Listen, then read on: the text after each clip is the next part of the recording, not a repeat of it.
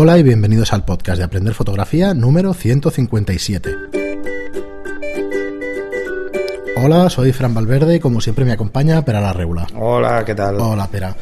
Eh, pues aquí estamos una semana más. Eh, me he quedado un poco parado. Sí, 157. Porque Sí. ya el número en algún episodio seguro que me, que me equivoco de número, ya me perdonaréis. Pero además, como estáis tan atentos, seguramente me diréis, no, que es el 159 o el 163.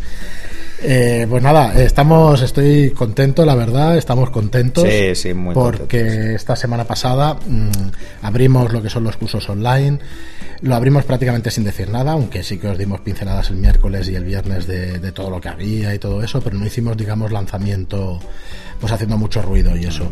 Y aún así, pues bueno, os habéis apuntado bastantes y estamos muy contentos con el resultado. Con lo cual, ante todo, pues muchísimas gracias primero a todos por escucharnos y luego, pues específicamente a los que os habéis suscrito a los Y a los que encima han dejado comentarios. Sí, han escrito de hecho en tu muro, han Sí. escrito en, eh, nos habéis mandado comentarios eh, por email, nos lo ponéis en Facebook, tanto en el canal de Aprende Fotografía como en el de Pera, o sea que estamos muy contentos. Entonces, bueno, varias cosas. Eh, lo primero es que a partir de ahora nos perdonaréis y en cada podcast pues iremos a referirnos a estos cursos online, que ahora tenemos cuatro, se compone de cuatro lecciones de, de cuatro cursos de diez lecciones cada uno, de diez capítulos cada uno. Hemos empezado por el de introducción a la, a la fotografía. Sí, que lo Que- que pretende ser un curso de principios fundamentales para entender qué es eso de la luz y una serie de cuestiones básicas. Claro, ya sabéis que bueno, el podcast de hecho repasa en muchísimos episodios pues cosas de estas, ¿no? Entonces, eh, quizá este curso pues sea más estructurado que lo que venimos haciendo en el podcast tantos meses y tal. Sí, exacto. Eh, entonces, el siguiente, que no, no tendrían que escucharse tampoco en este orden, ¿eh? No, pero bueno, no, no. quizá aconsejamos que se No, lo que pasa es que mejor. sí que hemos querido buscar como tres niveles Ujú. de público y luego uno que es para todos. Entonces, bueno, El el, que es siguiente, para todos sería el de Lightroom, que es para todos, que es el curso de iniciación al Lightroom, que son también 10 lecciones, son 4 horas de curso, o sea que vais a estar ahí ocupados un buen rato. Pero bastante, los otros prácticamente igual, ¿eh? Sí. Si no son cuatro horas, son tres, son dos y media, son cuatro el de... Sí.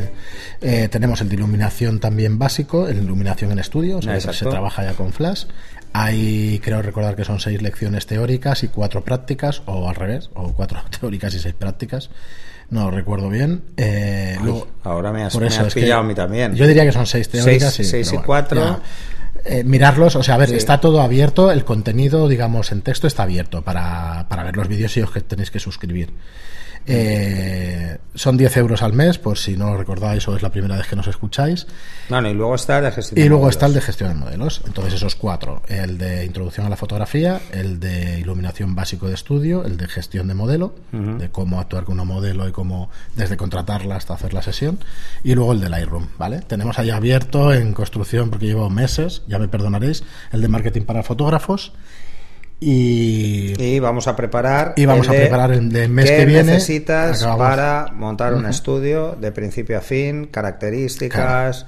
Y además lo vais a ver en un estudio, vais a ver Claro. por qué se han tomado decisiones, por qué pros y contras de cada una de esas decisiones, qué equipos eh, son imprescindibles para tener, si, vais, si va a ser un estudio personal como fotógrafo o va a ser un estudio de aficionado o va a ser un estudio como para alquiler, así podemos ver las tres visiones. Claro, lo tenemos aquí y os puedo decir desde el momento que lo monté hace ya 10 años, pues por qué busqué la altura, por qué se buscaron una serie de características, por qué el tamaño, cuáles han sido también los fallos. Al decir, oye, Bueno, aquí una de las ventajas es que también yo he trabajado en como 10 estudios por toda España También, diferentes, tú, sí, sí, entonces visto. vemos pros y contras, vemos el por qué en otros se han tomado otras decisiones. Eh, yo también he tenido mis estudios, así que no, eh, podemos dar una visión que creemos. A ver, os- la intención de estos cursos, la verdad, la verdad es que es la práctica, ¿eh? O sea, sí que es verdad que hemos hecho- has hecho el de introducción a la fotografía porque es una cosa que, que tiene que Bueno, estar. pero ese, ese es una cosa que comentamos tú y Claro, yo, que que dijimos estar. tenía que estar. Eh, pero bueno, ahora la segunda parte de ese curso es curso de iniciación a fotografía práctica. Claro. Entonces haremos un curso en el cual pues eh, estaré haciendo fotos, explicando por qué, por qué esa exposición, por qué una serie de cuestiones.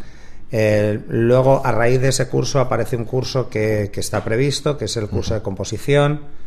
eh, Sí, porque sí. damos una pincelada en el curso de iniciación de qué es esto de la composición.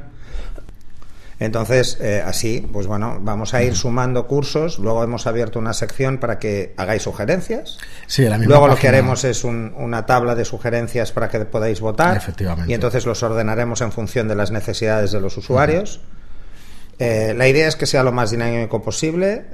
Tenéis un buzón, de momento el buzón de Sí, preguntas. de momento hay en cada uno de los posts, digamos, de los vídeos tenéis un formulario de contacto para que pongáis las preguntas. Eh, ahora mismo vamos a contestar ya dos que hay, que, que, bueno, que se nos han, bueno, teníamos que implementar el sistema de las De preguntas y todo eso, y entonces haremos un sistema de tickets. Estará así Sí. una semana, pero haremos un sistema semana- como los servicios técnicos para también controlar nosotros el tiempo, el orden real, no cómo llegan al buzón, sino el Claro. orden de ticket, etcétera. Y así tener también poderos ofrecer las estadísticas de cómo van las respuestas y este tipo de cosas que se hacen. Ahora en directo me ponen aquí por mensajería interna que han comentado en, en tu Facebook y, y preguntan, Pablo Castro pregunta por el curso de, de marketing para fotógrafos, sí, sí, culpable y espero tenerlo cuanto antes. Ah, pues le, voy- le contestaremos Sí, ahora en el que- Facebook. Vale, entonces, bueno, ahí estamos, pues eso, intentando que, que se- sea una plataforma que sea útil para vosotros Mm. y que os cueste de suscribiros, en el sentido de que sea tan buen contenido que digo, bueno, y que vayamos además, aportando. ah, de que hay una cosa que, ahí. que también queríamos comentaros y es que no solo estarán los cursos reclados, estos de 10 eh, lecciones, sino que luego tendremos anexos que serán tips a cada uno de los cursos. Por ejemplo, cuando estemos hablando de, de retoque, pues haremos retoque por un tema concreto. O cuando estemos hablando de, de fotografía de flash de zapata, pues igual hacemos un ejercicio concreto.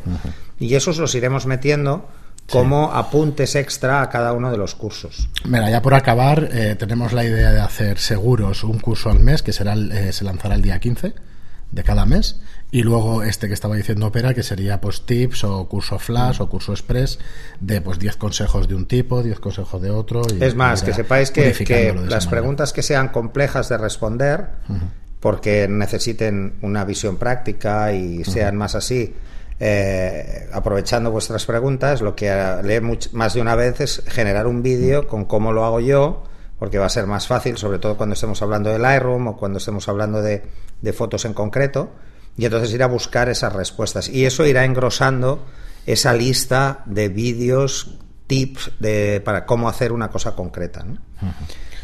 O sea, la idea es irlo enriqueciendo al máximo y que cada vez eh, os cueste más de suscribiros. Eso es así. Sí. Muy bien, y nada, y, y ya queremos dejar el, el Sí. tostón, ¿vale? Y seguiremos, pues como, como estábamos en las últimas semanas, pues haciendo haciendo repaso de las funciones personalizadas. Vamos a hacer un repaso de la Nikon las- D750, Ujú, que nos lo habéis son- pedido, nos lo habéis Sí. pedido dos personas, o sea que esperemos que, que os sirva. de las funciones. em, Bueno, de entrada deciros que mm, todas las cámaras al final tienen, voy a repasar todas las que hay, pero tienen muchas eh, configuraciones que son comunes a Sí. todos los modelos. Eh, el primero es la, la prioridad de la F en C en continuo. De hecho, disculpa, espera, eh, es la D750 y luego tocaremos la D800 en Sí. este mismo programa. Haremos exactamente el mismo Porque repaso. es que es un modelo que apareció la D750 y al año siguiente, creo recordar, la D800 o como mucho dos años. Y no hay muchas variaciones. No hay muchos cambios, pero bueno, creo que la de 800 se ha vendido más que la de 750. Entonces, bueno, que le demos también un repasillo. Muy el bien. primero es lo que os decía, la prioridad de la F en continuo. Esto es lo mismo, es dar prioridad al disparo o al enfoque, lo mismo que veíamos en el modelo anterior. Así que en este caso, pues eh, deciros, es la prioridad al enfoque siempre va a ser más interesante, sobre todo porque, porque al final estáis haciendo un servo y os interesa el enfoque, pero si no queréis perder ninguna foto, pues que sea prioridad al disparo. Lo siguiente es cuando estamos haciendo fotos en, en AFS, ¿eh? en lo que sería el, el- el one shot, ¿no? Que es lo mismo, es el mismo parámetro, es el A2. Este no estaba en, en otras cámaras, pero bueno, en esta cámara sí que está. Eh, el siguiente, y este sí que es muy interesante, que es el seguimiento de enfoque, el A3 es el seguimiento de enfoque eh, con el lock-on, ¿vale? Con el bloqueo. Entonces, esto sirve para AF o incluso sirve para AFA. Eh, en Canon, por ejemplo, existe un parámetro parecido que es el seguimiento de servo. Es la velocidad de seguimiento de servo.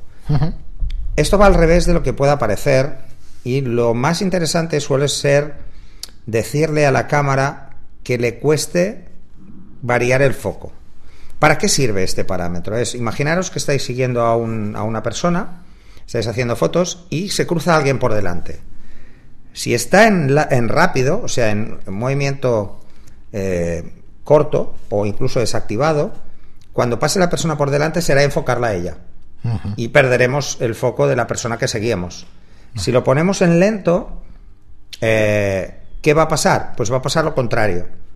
O sea, lo ponemos en largo, va a pasar lo contrario. Va a procurar mantener el foco en la del fondo y va a ignorar la persona que se ha cruzado, ¿no? De alguna forma. Entonces, lo recomendable, eh, por defecto es tan normal, lo recomendable es que si vamos a hacer deportes, por ejemplo, eh, lo pongamos en largo.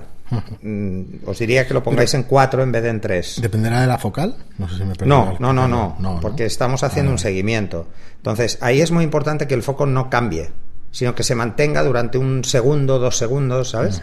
Entonces juegas un poco con esto. Eh, si lo desactivas, se irá a buscar, o sea, no, este hay que evitarlo. Se irá a buscar mm, todo el rato. Entonces, si alguien se cruza, imagináis que estáis haciendo un partido de fútbol, estáis siguiendo a un jugador que lleva la pelota y se cruza un defensa por delante o quien sea, claro, lo va a seguir a él y vamos a perder el foco del que nos interesa, que es el que le estábamos haciendo fotos. Entonces, este parámetro es específicamente muy crítico si vais a hacer eh, deportes, muy crítico. La iluminación del punto de enfoque, bueno, eh, esto es, hay que tenerlo activado porque si no, no vamos a ver el punto de enfoque seleccionado. Pero bueno, luego podéis escoger como parámetro eh, hacerlo por zonas.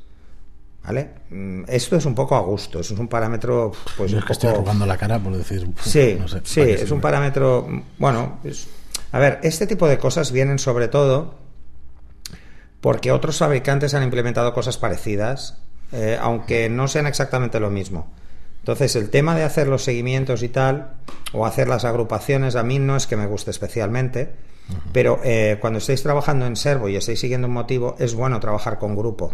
Porque sabemos que hay un grupo de tres, cuatro puntos de enfoque que es más fácil que no pierdan al motivo porque proporcionalmente si es pequeño, sobre todo para aquellos que hagan fauna y hagan pajareo, o sea, sigan pájaros, pues les puede ir francamente bien. Luego está la iluminación del punto AF. Eh, bueno, ese es simplemente que me marque automáticamente según sea necesario para establecer el contraste en el fondo. O sea, ponerlo en automático o en activo es casi imprescindible, ¿no? Para que como mínimo veamos cuando enfoca.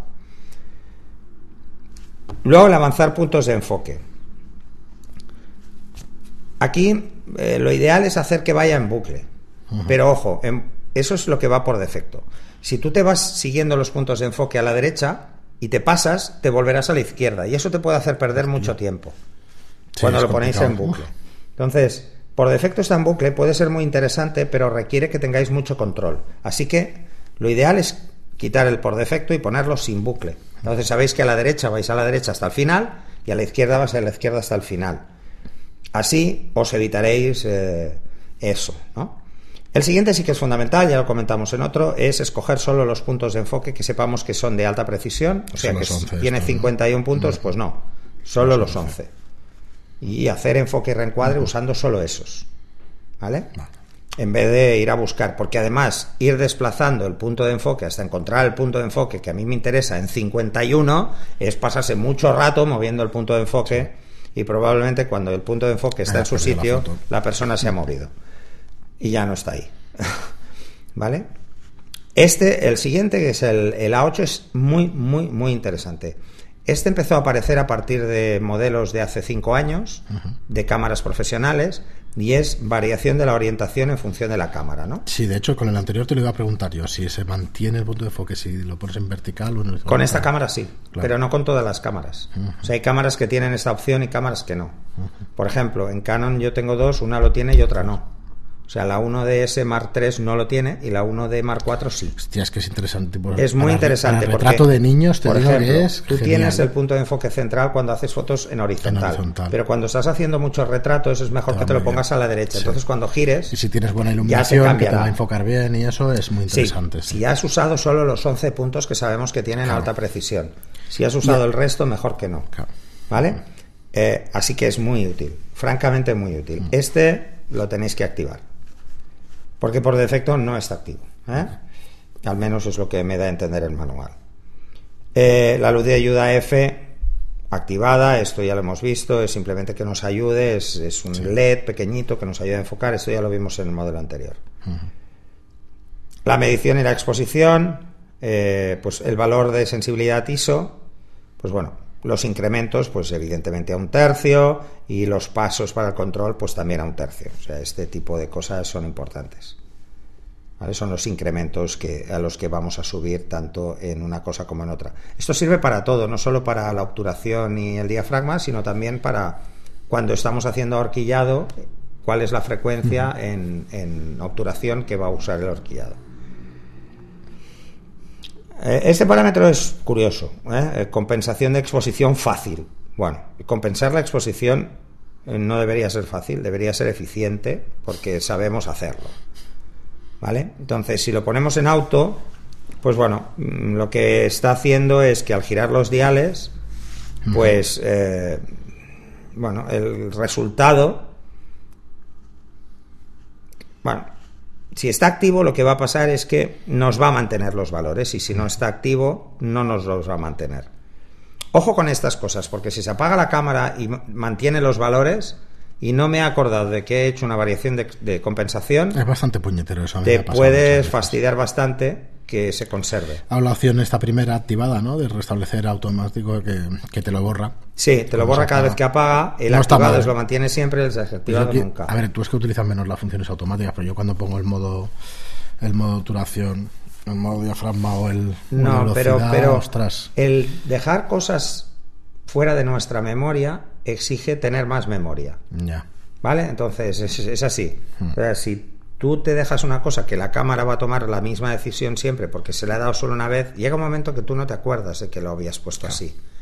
Y cuando quieres hacerlo diferente, si no te has fijado, pues te vas a fastidiar. Entonces, yo soy muy partidario de tener estas cosas desactivadas y cada vez que quiera hacer una foto, la compenso pues compenso y ya está hasta que apague la cámara. Cuando la apague, pues la apago. Pero bueno, mm, si la tenéis activado, simplemente os tenéis que acordar de mirar dónde está la posición del exposímetro, a ver si lo tenéis en más uno, en menos uno, porque si no podéis tener. Es verdad que si se trabaja diariamente con la cámara no te pasa, ¿eh? No, no, no, eso está claro. pasa. ¿Vale? Eh, la medición matricial. Bueno, aquí hay una cosa que a mí no me gusta nada, que es la detección de rostro. Ostras, sí, pero... No me gusta nada, nada, pero nada de nada. O sea, alguien que quiere hacer un retrato, joder... Eh, eh, ¿Sabes qué me ha pasado con esto? Una, una vez lo estaba probando y resulta que había un póster detrás. Y veía el póster. todo el puñetero rato porque era más grande que la cara de la persona, ¿no? Entonces, bueno, hay que ir con cuidado con estas cosas. A mí todas esas cosas automatizadas prefiero que no. ¿Vale? Luego la zona de preponderancia central. Esto sí que es interesante.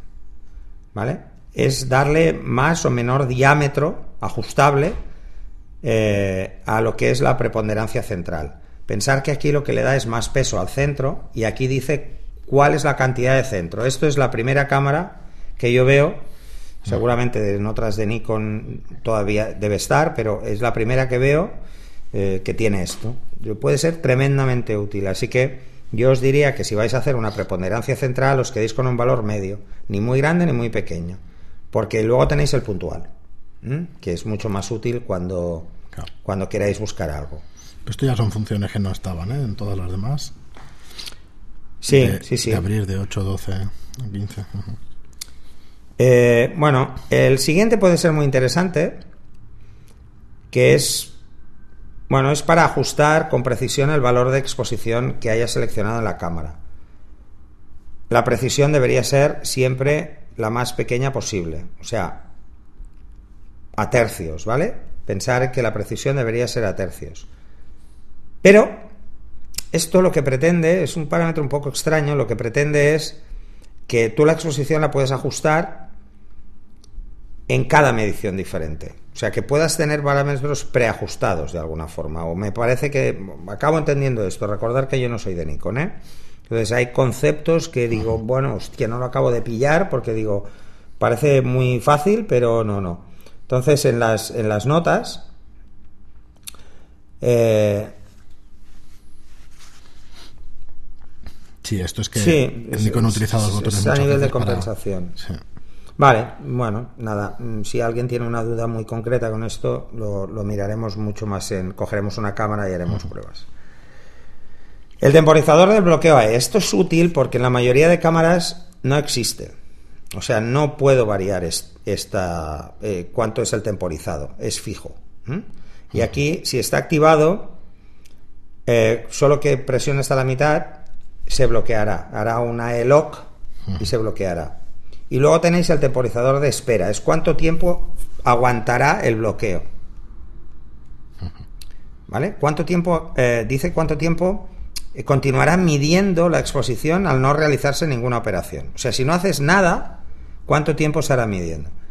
Bueno, esto a gustos. ¿eh? Eh, yo soy muy partidario de yo decir cuando bloqueo y yo y que la cámara decida pasados unos segundos borrar el bloqueo Sí. porque es la forma en la que se ha hecho siempre y a mí me resulta muy cómodo. Esto supongo que es un poco para las nuevas generaciones.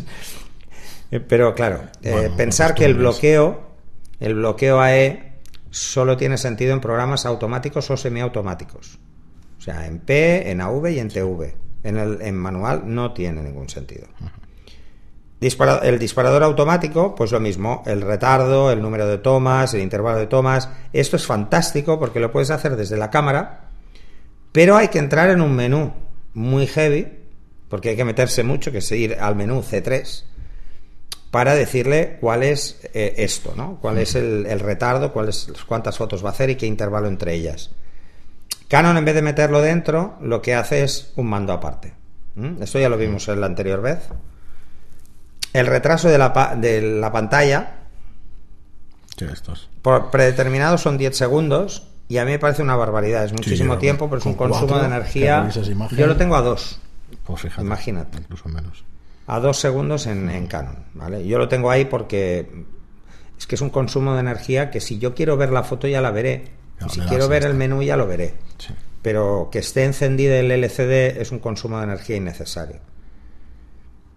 Eh, la duración en remoto activada es lo mismo, es cuánto tiempo va a estar esperando para que el control remoto actúe. ¿no? Ojo, si lo ponéis mucho tiempo, igual os olvidáis y estáis gastando la batería porque está encendida esperando que alguien dispare. El del pitido, este es fundamental, este hay que activarlo. O sea, que cuando enfoque pite, que cuando dispare pite, o sea, que pite siempre que hace algo. Porque si no, eh, os puede despistar. bien. El tono, si es alto o bajo, pues bueno, esto sí que puede ser interesante, pues si estáis en un sitio que cualquier ruido se va a oír mucho, por ejemplo, una iglesia o un sitio así, pues lo pongáis bajo o lo desactivéis solo en ese caso. Y eh, lo realmente importante es utilizar, por ejemplo, la función de disparo silencioso, que es levantas el espejo y dispara y es como muy lento, ¿no? Vale, luego tenéis eh, el D2, que es continuo a baja velocidad. Que es el disparo, ¿no? El Sí, que es la velocidad máxima de avance de fotos, o sea, de disparo continuo, cuando la velocidad son baja. Bueno, esto pues a gustos. Y luego el número de disparos máximos, que es decirle, bueno, pues cuántas fotos voy a hacer seguidas, teniendo en cuenta de que, y que, bueno, es un valor entre 1 y 100.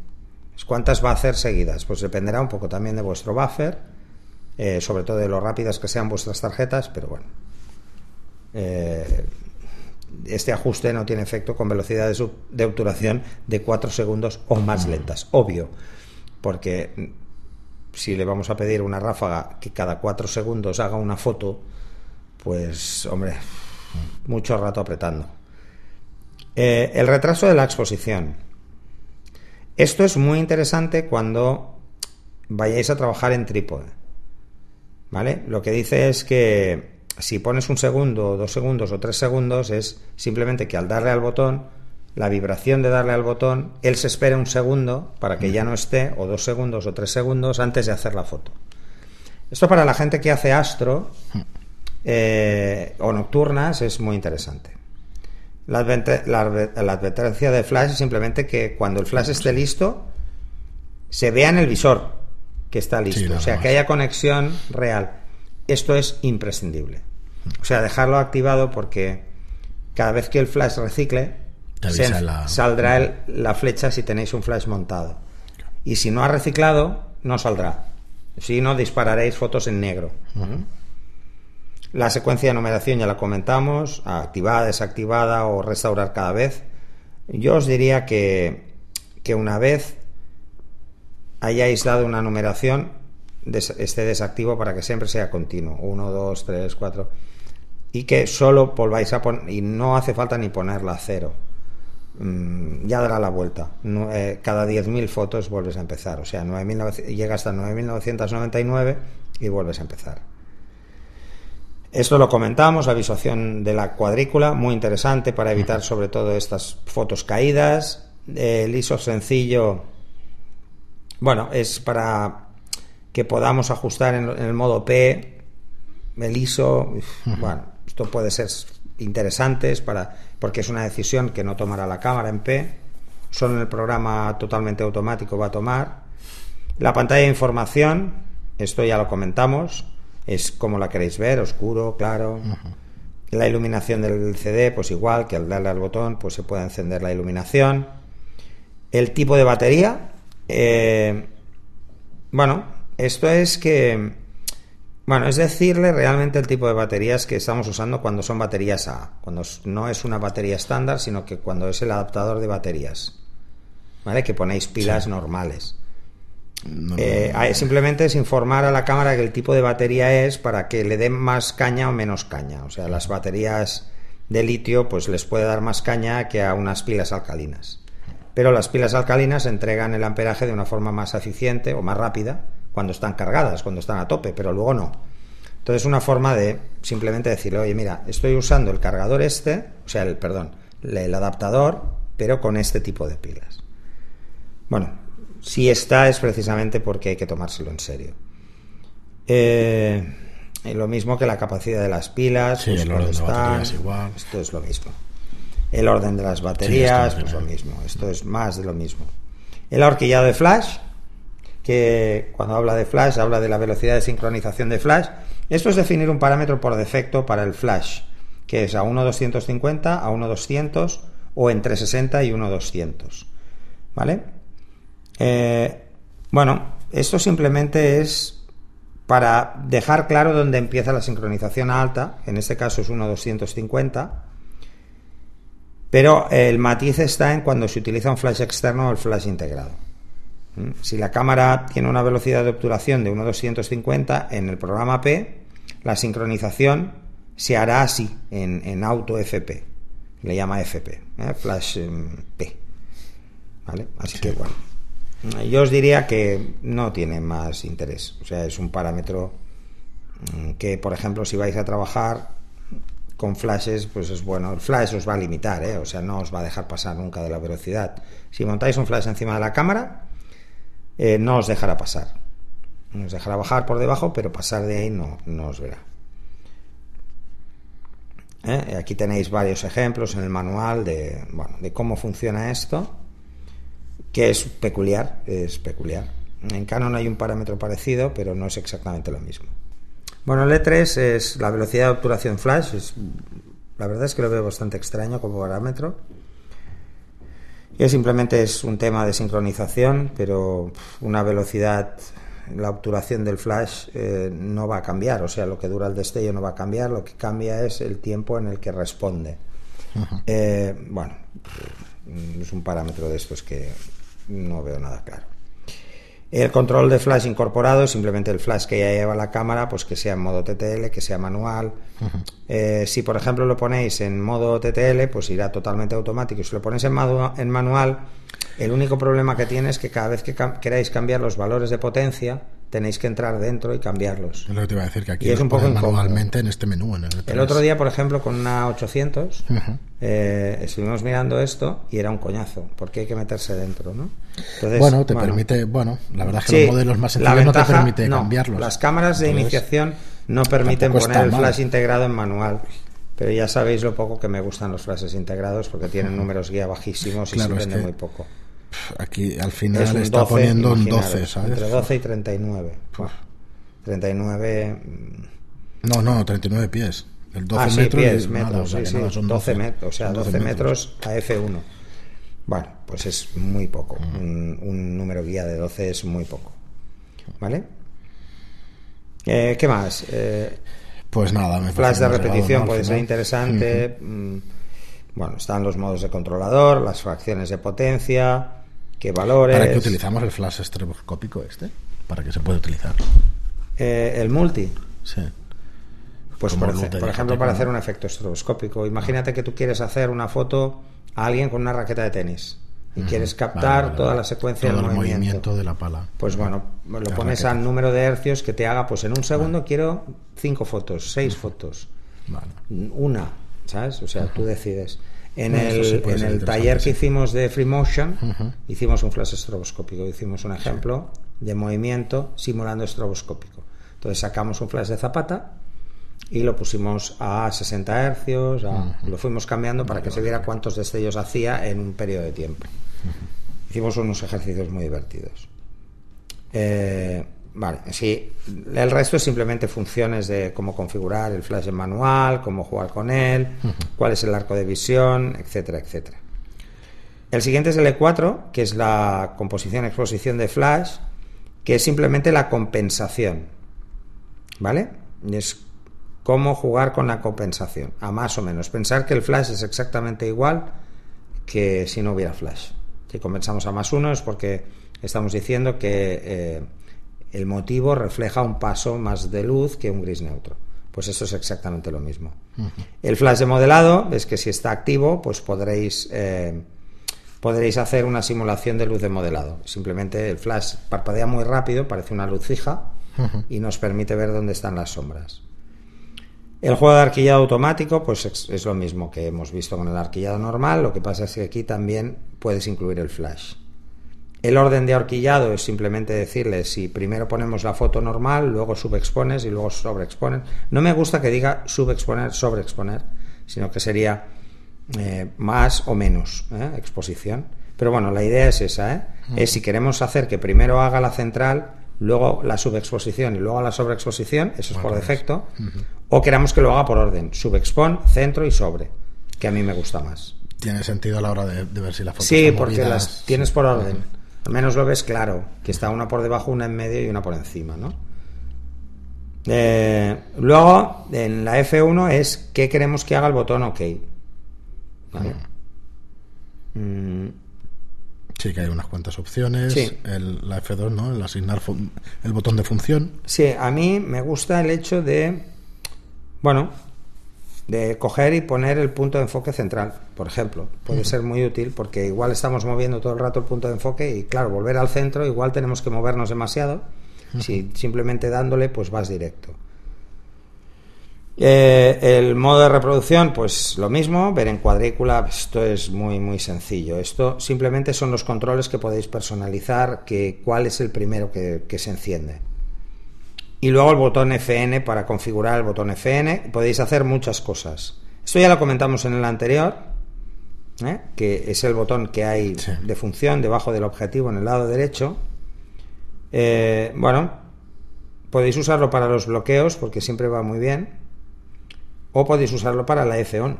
En vez de tenerlo detrás, que entonces os podría condicionar mucho el movimiento del pulgar porque os hace apretar, pues podríais ponerlo en este botón de, de FN, de función. O mm, hacer, por ejemplo, el cambio de medición o hacer... eh, eh, pensar que, son, que está al- en la base de la cámara al lado del objetivo. O sea, tiene que ser algo para lo cual doy el botón mientras estoy mirando por el visor y me quiero olvidar un poco. Bueno, podría ser, si por ejemplo trabajáis siempre con medición puntual, pues eh, que os haga una promediada o una matricial cuando le deis al botón. No está lo mal, que os sea más útil. vi- virtual Es que tiene muchas bastante- opciones. Sí, no está Entonces, mal. está bien, es simplemente que... El horizonte virtual a mí O poner la ráfaga de horquillado, También. activarla, o sea, está en el horquillado, pues si le doy a ese botón está en función ráfaga. Eh, o los bloqueos, el bloqueo AE puede ser muy útil ahí en vez de darle al asterisco. Puede estar interesante. O sea, esto un poco como os guste más, pero bueno, es, es bastante interesante. Lo de la orientación ya lo hemos visto. Eh, los diales de control, bueno, esto Sí, simplemente son funciones generales. La vista previa, eh, la E, con Sí, Es lo repite un más, poco y sí. lo va explicando, ¿vale? Y luego, bueno, lo que podéis es personalizar, pero en definitiva, lo realmente importante es que queden claros algunos. Eh, Sí, mira, podemos ya- comentar el F9, pero claro, ese Sí. es el asignar bot- el botón de grabación, con lo cual tampoco. Sí, tiene- no, no, es qué botón con qué botón historia. empezamos a grabar. El F8 ya lo hablamos, que era el invertir indicadores, ¿eh? Es más, menos o menos, más. Eh, yo recomiendo que el más esté a la derecha y el menos a la izquierda porque os va a cuadrar con el histograma. Eh, hay otro botón que podéis asignar. A ver, esto de los botones asignables, sinceramente, Es que es a gusto de. a gusto, porque ahora en las cámaras les ponen una cantidad de botones eh, tan bestias por todos lados que, que es, bueno, mm, al final lo único que realmente es importante es cuál, cómo os lo pongáis vosotros para a la hora de, de estar más cómodos y ya está. Eh, entonces, si nos vamos, por ejemplo, la- a la 800, Sí, a la de pero 800, Voy a abrir ya la siguiente. que estamos también en esta misma página, página 281. He comentado por encima las diferencias porque la verdad es que imagino Sí, que será son prácticamente iguales. ¿eh? 281. Sí, está en la página dos- 281. Aquí está. Perdonar que esto Sí, un poco más lento. Aquí lo tenemos. Eh, vamos, vamos a repasar. Sí. Mira, eh, los parámetros A son exactamente los mismos, mismos. el autofoco, prioridad AFS, seguimiento F-ON, iluminación de puntos AF, avanzar en puntos AF, número de puntos AF, exactamente lo mismo. A ver, que me interesa. Luz de ayuda F incorporada, lo mismo. Eh, el valor de, de paso de sensibilidad ISO, lo mismo, a un tercio. Eh, el control de exposición, los incrementos de compensación de exposición de flash. Todo esto es exactamente igual, pero casualmente está mejor explicado aquí.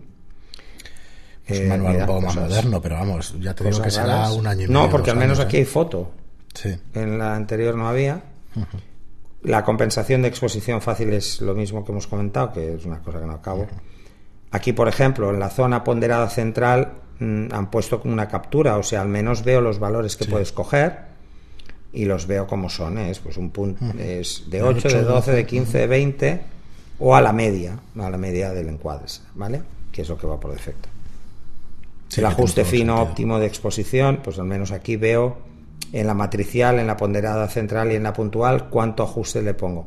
Esto, en realidad, ¿para qué sirve? Pues para que yo le dé un valor predeterminado a la cámara y es que cuando estoy en matricial, por defecto compense pues en más uno o en más dos tercios. ¿Vale?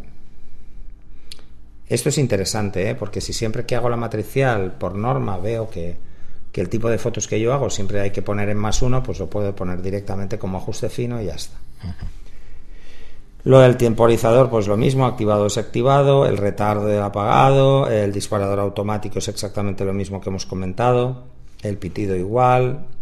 Como podéis ver, los parámetros son los mismos, ¿eh? el número de disparos máximo en ráfaga, continuos, vamos, el modo de retardo de exposición, lo que decíamos, 1, 2 o 3 segundos, el número de secuencia de archivo es exactamente igual, todo es igual, la cuadrícula, el indicador del ajuste del ISO, las sugerencias de pantalla, mira, este es otro, eh, es simplemente activar o desactivar que me dé información sobre las opciones que estoy Sí, es viendo. una especie- va muy bien, ¿eh? Es como una guía. Es una ayuda. que Es para no ir con el manual. Cuando no nos acordamos que hace una función, pues me lo explica. La pantalla de la información, ponerlo en claro o oscuro. Si el LCD va a estar encendido. Eh, los tipos de batería es exactamente lo mismo. El tema de indicarle Sí, qué tipo si de pilas o baterías voy a usar. Porque el flash, por lo que veo, es. El ahorquillado es exactamente lo mismo. El flash incorporado lo mismo. El modo del controlador exactamente es el mismo.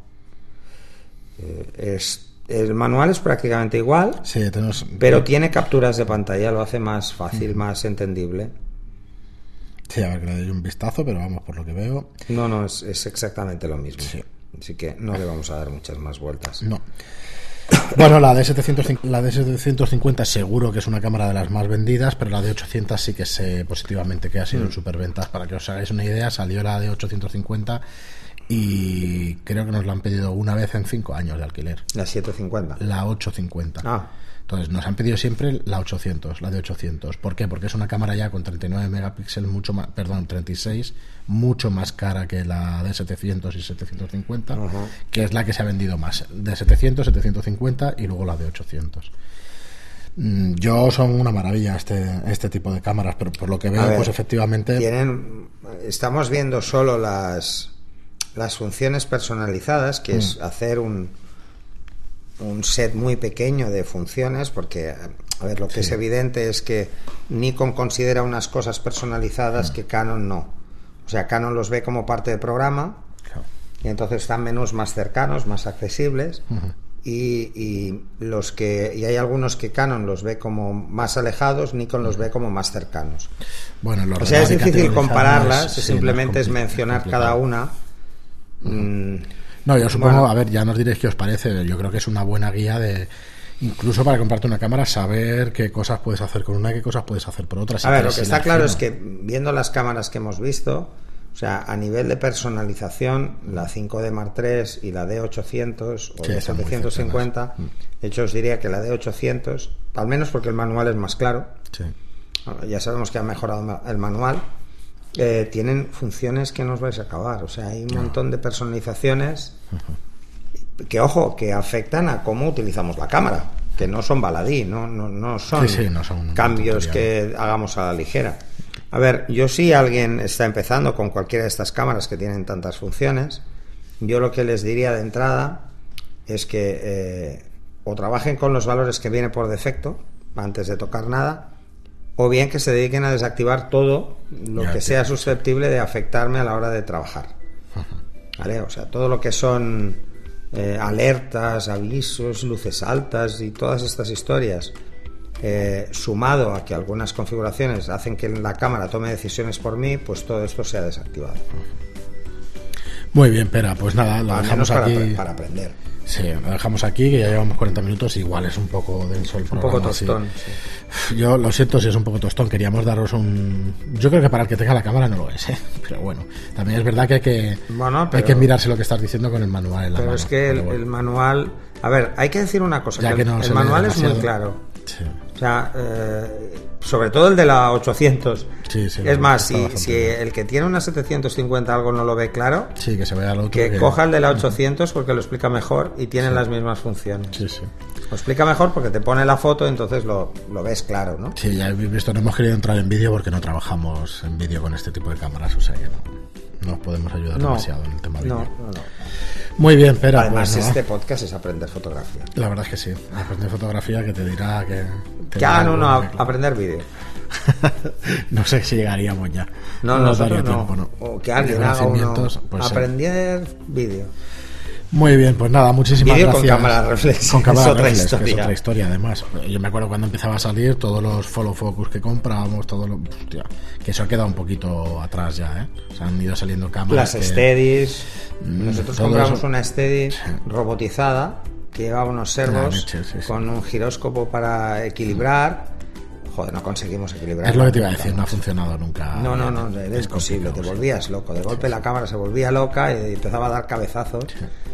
Y te daba hasta miedo, si es que me va a caer. Se va a caer, sí, la cámara. Me acuerdo, había, bueno, es igual, lo explicaremos en otro, pero, pero pues había alguno de mano. Ostras. Eh, lástima, pero es que no sé. Una lástima, pero es así. Muy bien, pues nada, muchísimas gracias, Pera. Muchísimas gracias a todos, como siempre, por escucharnos.